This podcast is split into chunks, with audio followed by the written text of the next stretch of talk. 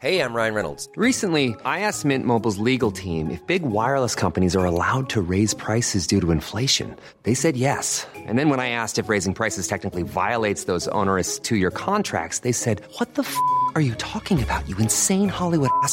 So to recap, we're cutting the price of Mint Unlimited from $30 a month to just $15 a month. Give it a try at mintmobile.com slash switch. $45 upfront for three months plus taxes and fees. Promo rate for new customers for limited time. Unlimited more than 40 gigabytes per month. Slows. Full terms at mintmobile.com.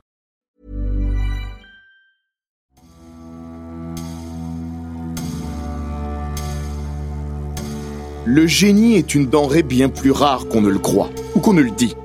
Ronnie O'Sullivan en est un. Un vrai. Mais cet artiste du snooker est aussi un personnage profondément tourmenté, en proie à des phases de dépression et des addictions en tout genre. L'homme, complexe, et le champion hors norme cohabitent depuis 30 ans.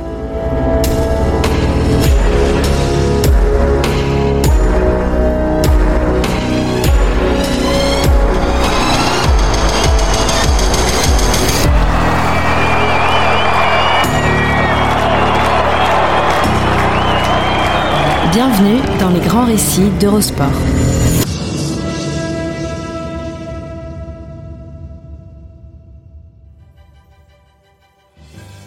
Bienvenue dans les grands récits, le podcast d'Eurosport qui vous plonge dans la folle histoire du sport, entre pages de légendes, souvenirs enfouis et histoires méconnues. Dans l'épisode d'aujourd'hui, nous allons parler d'une légende vivante, un maître incontesté et incontestable de sa discipline, Ronnie O'Sullivan. Un post sur les réseaux sociaux de Ronnie O'Sullivan provoque un petit vent de panique dans le monde feutré du snooker. Sur une photo non accompagnée de texte, on y voit le Britannique saluer le public comme s'il disait au revoir ou adieu. Une heure plus tard, devant l'émoi provoqué, O'Sullivan doit rassurer. Je ne me retire pas du snooker. Tout le monde peut se détendre et se calmer. Je suis toujours là. Ce n'était qu'une méprise. O'Sullivan avait bien une annonce à faire, mais elle ne concernait qu'une simple histoire de sponsor. Fin du coup de stress, anecdotique mais révélateur. Les fans de snooker n'imaginent pas leur sport sans sa figure la plus emblématique. Ils s'y préparent doucement, mais quand ce jour sera venu, le vide sera immense. Desmond Kane est le spécialiste du snooker sur Eurosport de l'autre côté de la Manche. Pour lui, O'Sullivan fait partie des sportifs les plus adulés du pays. C'est un talent comme on en voit un par génération. Il va manquer à des millions de gens quand il partira. Ronnie est une vraie star au Royaume-Uni, mais aussi au Canada, en Australie, en Chine et dans une partie de l'Europe. Chez nous, il est une figure aussi populaire et identifiable que la plupart des joueurs de Premier League.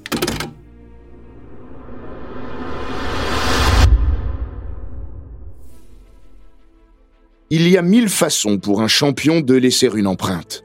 Être un phénomène de précocité, durer jusqu'à faire de sa longévité au plus haut niveau une anomalie, se bâtir un palmarès en béton armé, être un prodige technique, un génie créatif, une grande figure populaire ou une personnalité à la fois charismatique, iconoclaste et hors norme. Depuis trois décennies, Ronnie O'Sullivan a été, est devenu ou est resté tout cela.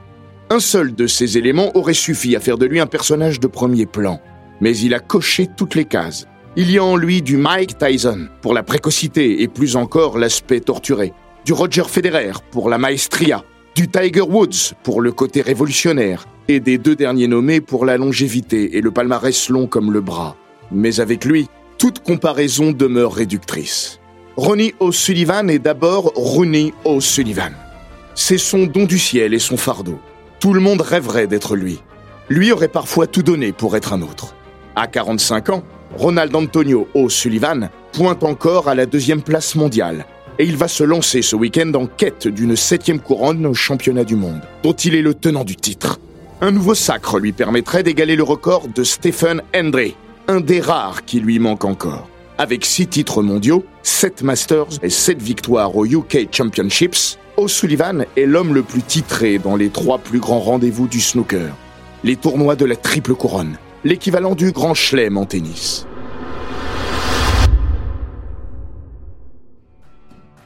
Sa légende Le natif de Wardsley l'a construit depuis son enfance. Et c'est sans doute une des raisons de l'attachement à cette figure du grand public, qu'il a vu grandir devant les caméras. Il a 14 ans lors de sa première apparition télévisée en 1990, lors du Cockney Classic. La vision de ce gamin au milieu d'hommes a presque quelque chose d'incongru, surtout dans son smoking avec son nœud papillon. Ce jour-là, le légendaire Steve Davis est au commentaire. Il n'en revient pas. Well, this is the first time I've ever seen this young man, Steve, and already I'm terribly impressed. 23.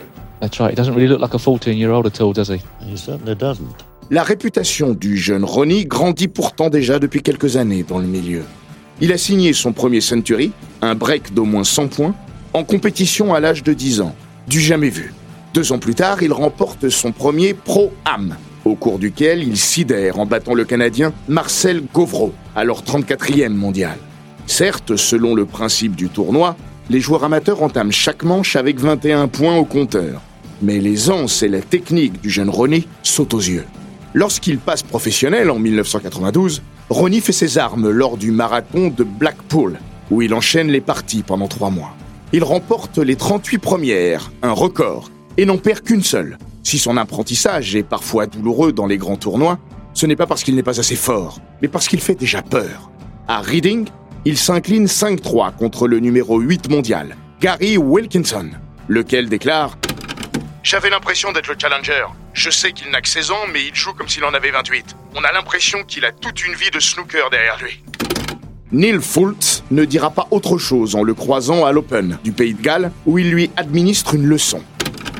J'ai abordé ce duel en pensant que j'étais l'outsider et que c'était un énorme défi. Ça m'a aidé à avoir la bonne attitude. J'ai joué aussi dur que je pouvais, concentré comme jamais. Ronnie n'aura aucun cadeau de la part des top joueurs parce qu'ils savent tous quel talent phénoménal il est et tout le monde veut le battre. Lors de sa toute première apparition au UK Championships en novembre 1992, l'adolescent réussit à franchir le premier tour.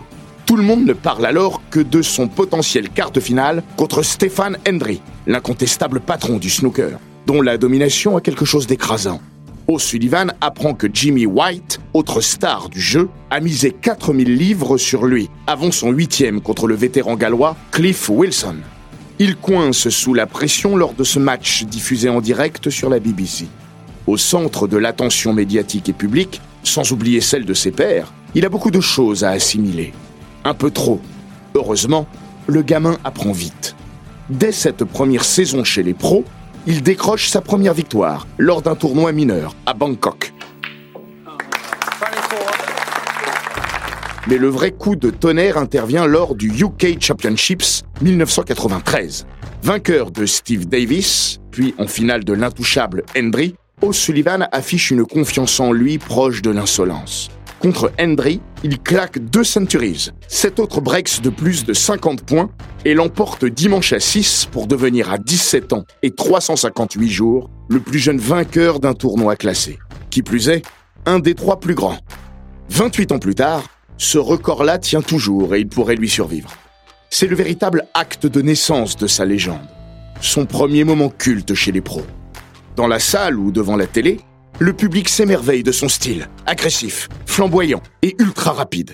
Il y gagne le surnom qui ne le quittera plus, The Rocket, la fusée. Mais ce n'est que la partie visible de l'iceberg, O'Sullivan. Au-delà de son talent naturel, le jeune Anglais est aussi un assoiffé de compétition et un perfectionniste, boulimique de travail à la table depuis son plus jeune âge. Ken Doherty a 6 ans de plus que Ronnie O'Sullivan. Lorsqu'il avait 18 ans, le futur champion du monde a été mandaté par le père de Ronnie pour aider son fils à progresser. Il se rendait alors régulièrement chez les O'Sullivan pour que Ronnie puisse s'entraîner avec lui. Un jour, lors d'une partie, Doherty met en pièces son jeune hôte qui lancera C'est bon, j'en ai marre, j'arrête et je dois aller faire mes devoirs de toute façon. Doherty s'en va, avant de réaliser qu'il a oublié un de ses étuis. Lorsqu'il revient dans la maison, il trouve Ronnie à la table, loin de ses devoirs. Dans Simply the Best, la biographie consacrée en 2018 à Ronnie O'Sullivan par Clive Everton, Doherty se souvient.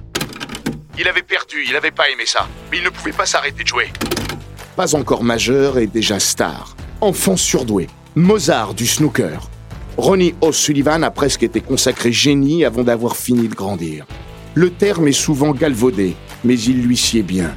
Oui, Ronnie O'Sullivan est un génie un personnage unique, au jeu unique, selon la définition du Larousse. Un génie est une personne douée d'une aptitude naturelle qui le rend capable de concevoir, de créer des choses ou des concepts d'une qualité exceptionnelle. C'est tout lui. Son seul palmarès parle pour lui, mais il ne dit pas l'essentiel. Au moins autant que ses victoires, ses fulgurances fascinent.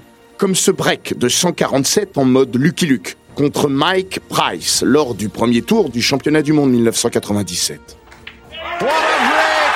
What a fantastic maximum break that is!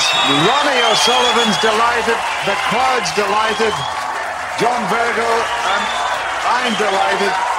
Five minutes for one unbelievable maximum break.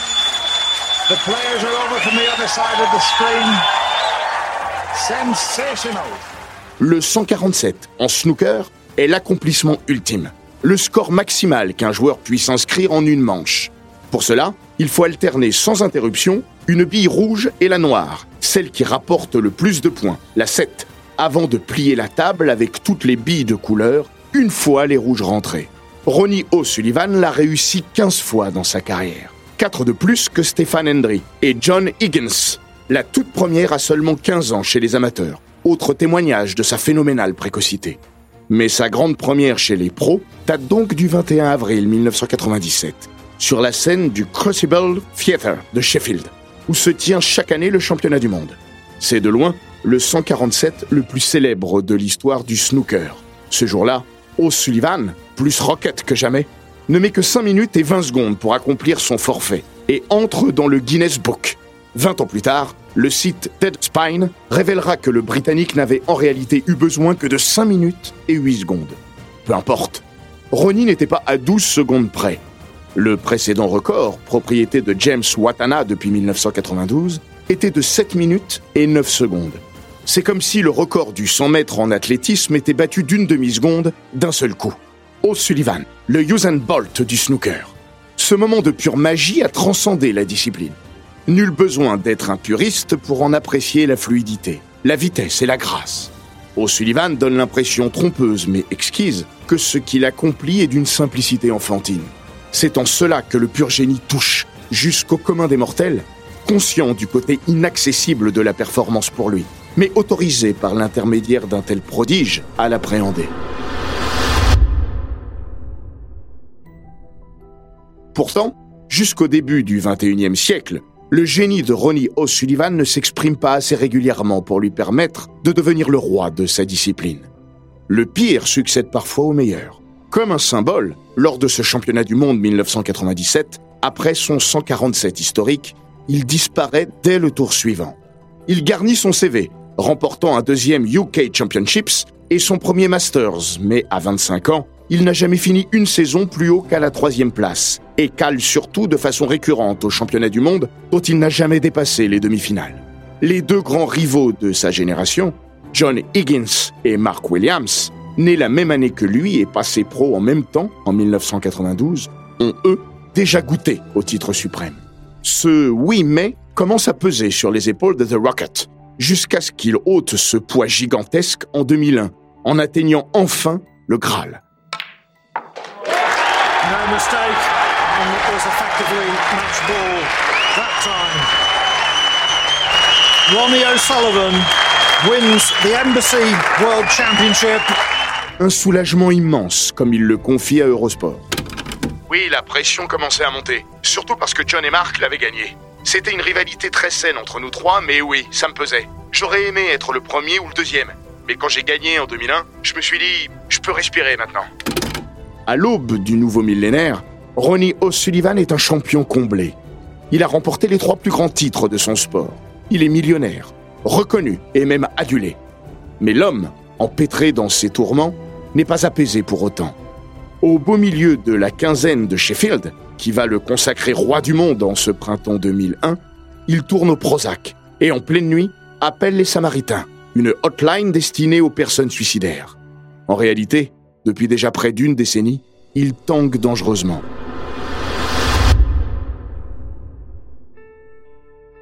Sa vie est sortie des rails le 12 octobre 1991, sans qu'il n'y soit pour quelque chose. Ce soir-là, pendant que Ronnie dispute un tournoi amateur à Amsterdam, son père, Ronnie Senior, est au Stocks, un bar-boîte de Chelsea. Après quelques verres de trop et une altercation éméchée avec d'autres clients, la situation dégénère et Big Ronnie tue un homme à coups de couteau. Un an plus tard, alors que Ronnie joue son tout dernier match à Blackpool, à ses débuts professionnels, son père est condamné pour meurtre à 18 ans de prison. C'est une blessure ineffaçable pour le jeune O'Sullivan, qui entretient une relation fusionnelle avec son père. Tout à la fois figure tutélaire, meilleur pote et plus grande source d'inspiration.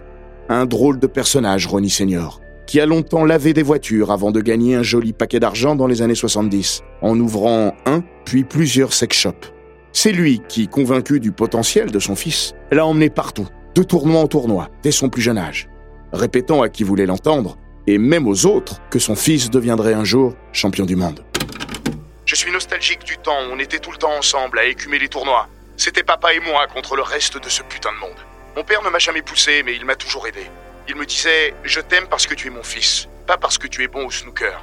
Mais si tu veux devenir le meilleur, tu devras travailler beaucoup, et même plus que les autres. Ken Doherty, qui a bien connu le père et le fils à cette époque, se souvient d'un mec Un peu arrogant, un peu matu, mais aussi charismatique, chaleureux et drôle. Le genre de personne que tu crains un peu, mais avec laquelle tu as quand même très envie d'être ami, parce que ça te flatte. Ronnie Senior a le cœur sur la main. Au pub, il est le type qui paye toujours sa tournée et se vexe si vous mettez la main à la poche. Sans rien demander en retour, il a aidé financièrement plus d'un jeune joueur de snooker. Mais chez cette cocotte minute toujours en ébullition, la violence affleure souvent et quand le bouchon saute, comme ce soir d'automne 1991, le drame peut surgir.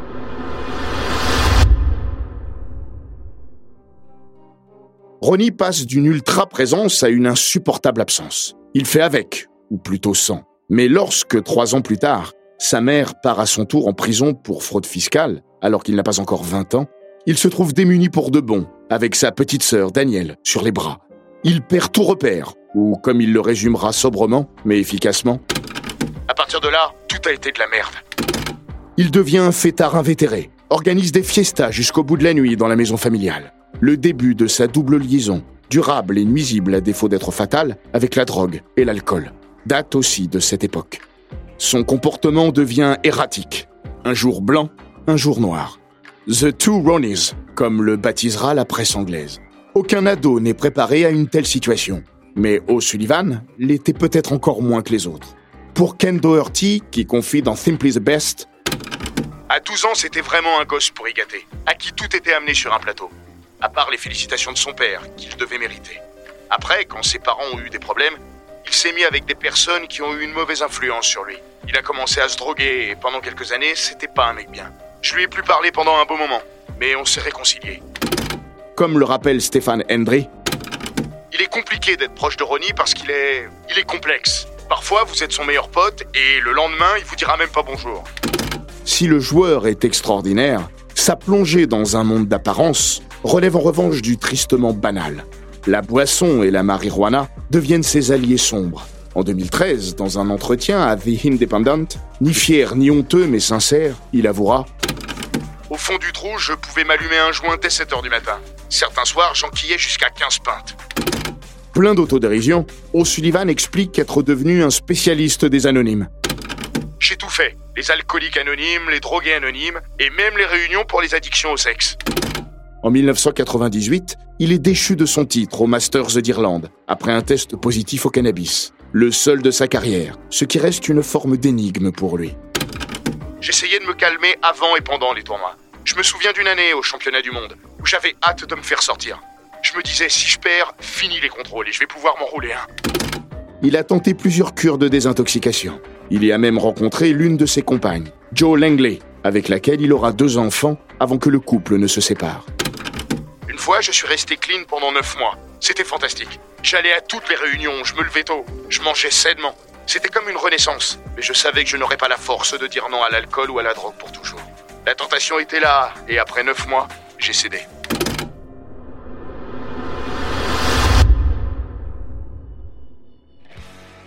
Son côté instable se transpose jusque dans son métier, où les deux Ronnie se côtoient, tantôt charmant, tantôt détestable. Il alterne coups de génie et frasques. Lors du championnat du monde 1996, il met un coup de boule au journaliste Mike Ganley, futur directeur du tournoi. Il zappe des conférences de presse, pourtant obligatoires. Même ses rivaux ne sont pas épargnés, jusqu'au plus grand d'entre eux, Stéphane Hendry.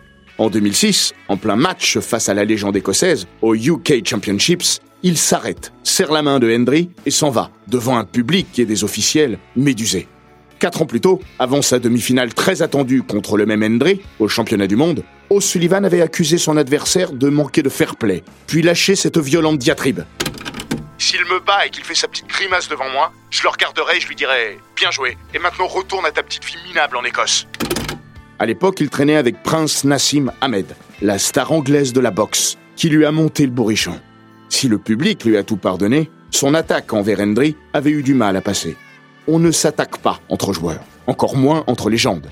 L'an dernier, il avouait à Eurosport que cela restait le plus grand regret de sa carrière. C'était horrible, ça n'aurait jamais dû arriver. J'en veux à Naz pour m'avoir chauffé. Il me disait rentre-lui dedans. C'était ok pour Naz parce qu'il était boxeur, mais je suis un joueur de snooker. On se doit le respect entre nous. Mais c'est à moi que j'en veux le plus. Ça reste ma plus grosse faute. Stéphane était mon héros et il l'est toujours. Je me suis excusé auprès de Stéphane et il a accepté. Mais c'est quelque chose que je regretterai jusqu'à la fin de mes jours. Ces égarements n'ont pourtant jamais vraiment nui à sa popularité. Au contraire même. Selon Desmond Kane, pour qui son imprévisibilité n'a fait que renforcer sa cote, parce que le public britannique aime le côté soap opéra, et plus encore que ses héros soient authentiques. Perdu dans ses errements, Ronnie O'Sullivan estimait en 2020 dans The Sun avoir gâché neuf années de sa carrière. Entre 1995 et 2000, je n'ai pas consacré assez de temps au snooker. Puis encore entre 2005 et 2007, et à nouveau entre 2009 et 2011. Alors peut-être que pendant 9 ans au total, je n'étais pas prêt mentalement pour le haut niveau. Voilà pourquoi, en dépit de son génie, ses résultats sur l'ensemble de sa carrière peuvent sembler sinusoïdaux, entre très haut et très bas.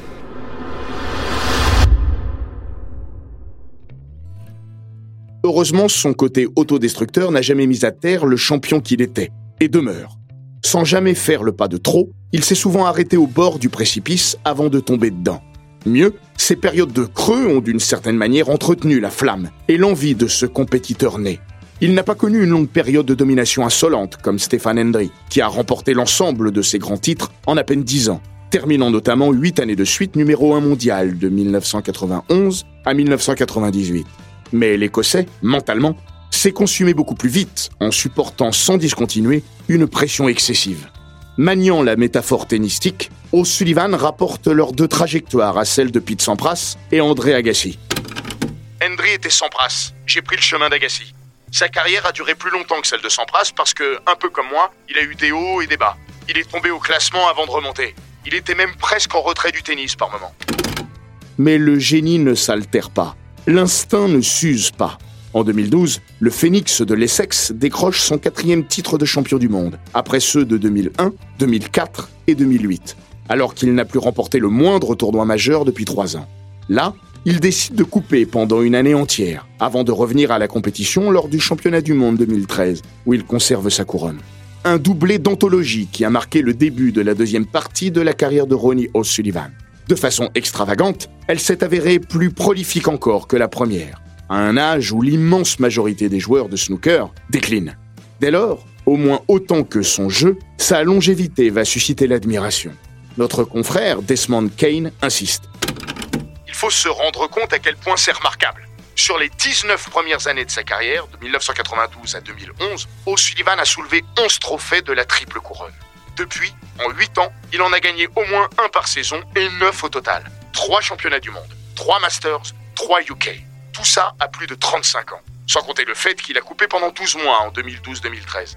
Steve Davis était au bout du rouleau à 39 ans. Hendry, lui, n'a rien gagné après 36 ans et il s'est retiré à 43 parce qu'il n'avait plus aucune confiance en son jeu quand O'Sullivan continue de prospérer à 45 ans.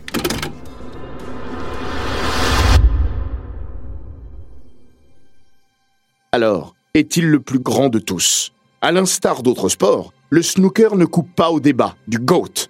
Au mois de mars, l'université de Limerick a même publié une étude complexe basée sur des données collectées depuis 1968 pour désigner John Higgins comme le plus grand joueur de tous les temps, devant O'Sullivan, Williams et Hendry.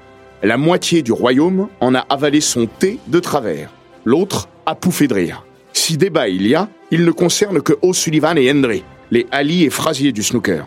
Mais y a-t-il encore vraiment débat? Pour l'ancien joueur Anthony Hamilton, plus vraiment. Le mois dernier, dans le podcast Talking Snooker, il affirmait confiant C'est Ronnie. La réponse est tellement évidente que la pertinence de la question elle-même est discutable. Un avis partagé par Desmond Kane. Ce débat n'a pas de sens. O'Sullivan n'a pas besoin de gagner un ou deux titres de champion du monde de plus pour être considéré comme le plus grand de tous les temps. Il l'est, et il est un véritable génie du sport. Il détient tous les autres records majeurs du snooker. Puis, comme le souligne Hamilton, C'est pas seulement ce que Ronnie accomplit, mais la façon dont il l'accomplit. là encore, Kane abonde. Personne ne joue comme O'Sullivan. Plus qu'un joueur, c'est un artiste. Même encore aujourd'hui, à 45 ans, il conserve dans son jeu une forme de jeunesse, un côté aventureux, une ambition qui n'appartient qu'à lui. Il apporte un élément quasi spirituel à ce sport. Quand il déroule son jeu sans hésitation, c'est une joie de le regarder évoluer. Un peu comme Federer en tennis. Il faudrait dix grands récits supplémentaires pour venir à bout du catalogue de ses plus grands moments, à l'image de son 147, record de 1997. Citons-en deux autres. En 2014, lors du Masters, Ricky Walden signe un break de 38 points à l'entame de la première frame et inscrit 39 des 40 premiers points. Ce sera tout pour lui. Ronnie O'Sullivan enquille ensuite 556 points consécutifs. Un record, sans laisser la moindre réponse à son adversaire, contraint de rester hors de la table jusqu'à la fin du match. This looks perfect. 127. Absolutely perfect. Il n'a fallu que 57 minutes et 49 secondes à la fusée de l'Essex pour plier ce quart de finale. Six manches à zéro. Ken Doherty, devenu consultant pour la BBC, manque d'en avaler son micro. C'est probablement la performance la plus extraordinaire que j'ai pu voir dans ma vie. Cinq ans plus tard, le 10 mars 2019, l'Anglais atteint la barre mythique des 1000 centuries. Il s'était, depuis 2015, approprié le record de Hendry en la matière. Mais le millième demeure un moment inégalable, d'autant qu'il l'a signé en finale du Players Championship, et plus fort encore, lors de la dernière manche, celle du titre. Difficile de rêver meilleur contexte. Pour parachever la perfection de ce moment, O'Sullivan atteint la barre des 100 points en rentrant une bille rouge de la main gauche. Lui, le parfait ambidextre, une autre de ses qualités. It's the storybook ending. He wins the title. What a player. Le tout dans une ambiance plus proche d'Anfield que de l'habituelle quiétude quasi religieuse des scènes de snooker. Le soir même, l'acteur, humoriste et écrivain Stephen Fry publie un hommage sur les réseaux sociaux. Je sais que t'en as marre de tout ça. De Mozart, qu'on dise que tu es un génie. Mais j'aimerais que tu saches, et peut-être le sais-tu, le plaisir que tu donnes à des millions de gens qui adorent le snooker. C'est un privilège d'être en vie en même temps que toi, Ronnie. C'est une chose merveilleuse. Alors merci, Ronnie. Merci mille fois.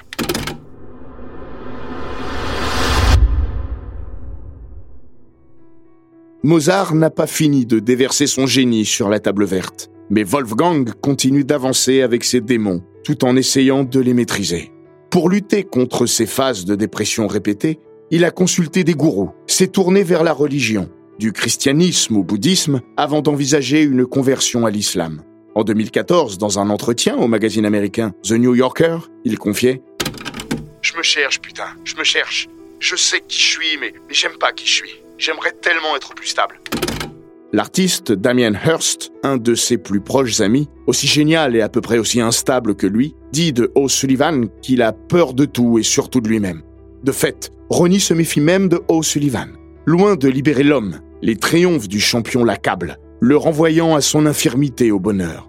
Lors de la saison 2007-2008, une des meilleures de sa carrière, la dichotomie entre ses succès sportifs et la décomposition de sa vie privée, alors que sa compagne l'a mis dehors, accentue sa tendance à la dépression. Je jouais bien, mais j'avais plus de famille, plus de femmes, plus de maison.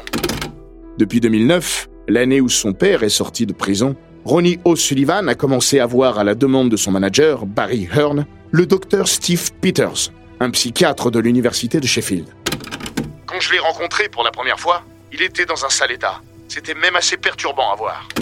Raconte Peters, habitué à travailler avec des sportifs, il a notamment suivi les cyclistes Chris Hoy et Bradley Wiggins. Peters s'envisage davantage avec eux comme un coach mental que comme un psy. Sans éteindre tous les feux qui le rongent, il va, selon la formule de O'Sullivan, lui faire Comprendre que le Ronnie sombre n'était pas obligé de toujours prendre le dessus.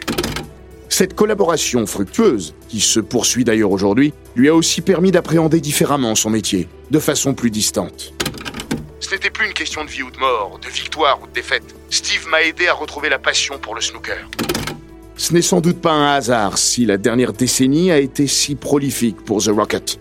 En août 2020, après son sixième titre mondial, c'est à Steve Peters qu'il a rendu hommage. Il est une figure paternelle pour moi. C'est un être humain extraordinaire.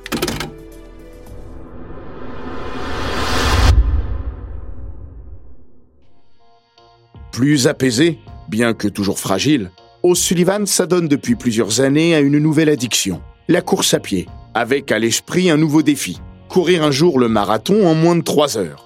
Mais pour l'heure, le snooker a encore besoin de lui, et lui en a toujours envie. Et s'il n'est pas en permanence le plus fort, il sait une chose, quand il est à son meilleur, il reste le meilleur. Alors pourquoi se retirer?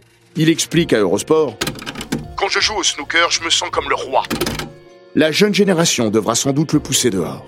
Or, selon O'Sullivan, elle n'en a pas les moyens. Dans une de ses diatribes qu'il distille régulièrement, quitte à cliver et à froisser, il a jugé l'an passé que la plupart des jeunes pros aujourd'hui n'étaient que des demi-amateurs. Il faudrait que je perde un bras et une jambe pour sortir du top 50. C'est pour ça que moi, John et Mark sommes encore là, parce que les autres sont tellement mauvais. Qu'il pousse le bouchon trop loin est possible. Mais le fait est alors qu'il a entamé la descente vers les 50 ans, que Ronnie botte les fesses adverses plus souvent que le contraire, même des plus roses que les siennes. Ce snooker, qu'il aime autant qu'il le maudit, qui est à la fois son refuge et sa prison, lui bouffe la tête. Ce truc vous bousille le cerveau. Je pense pas que ce soit vraiment sain de rester enfermé dans une pièce pendant 4, 5, 6 heures, juste à taper dans des boules. Il s'est même promis d'en protéger ses propres enfants. En 2016, il jurait ne pas vouloir que son fils, Ronnie, alors âgé de 7 ans, commence à jouer. Je l'aime trop pour le voir là-dedans. Dans l'idéal, il ne devrait pas y avoir d'argent dans le snooker. Pas de célébrité, pas de télévision. Il faudrait virer tout ça. Ce jeu, il l'adore, le vénère, quand il n'est qu'un jeu. Pourtant, depuis 30 ans, il y est revenu à chaque fois qu'il a envisagé de le quitter. Comme en 2012, quand il a voulu tout plaquer, avant de reprendre au bout de 12 mois. La vie avec le snooker me rendait fou, mais la vie sans le snooker m'ennuyait terriblement. Alors le junkie replonge, encore et toujours. Le snooker est sa vraie drogue, sa plus durable addiction. Ce n'est pas toujours sa chance, mais c'est la nôtre.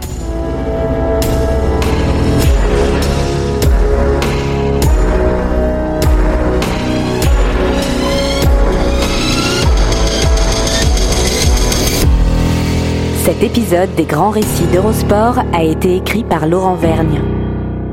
Il est raconté par Florian Bayou, monté par Romain Redon et produit par Bababam. N'hésitez pas à vous abonner, commenter, partager et noter ce podcast sur Apple Podcast, Google Podcast, Castbox, Spotify, Deezer et toutes les plateformes audio.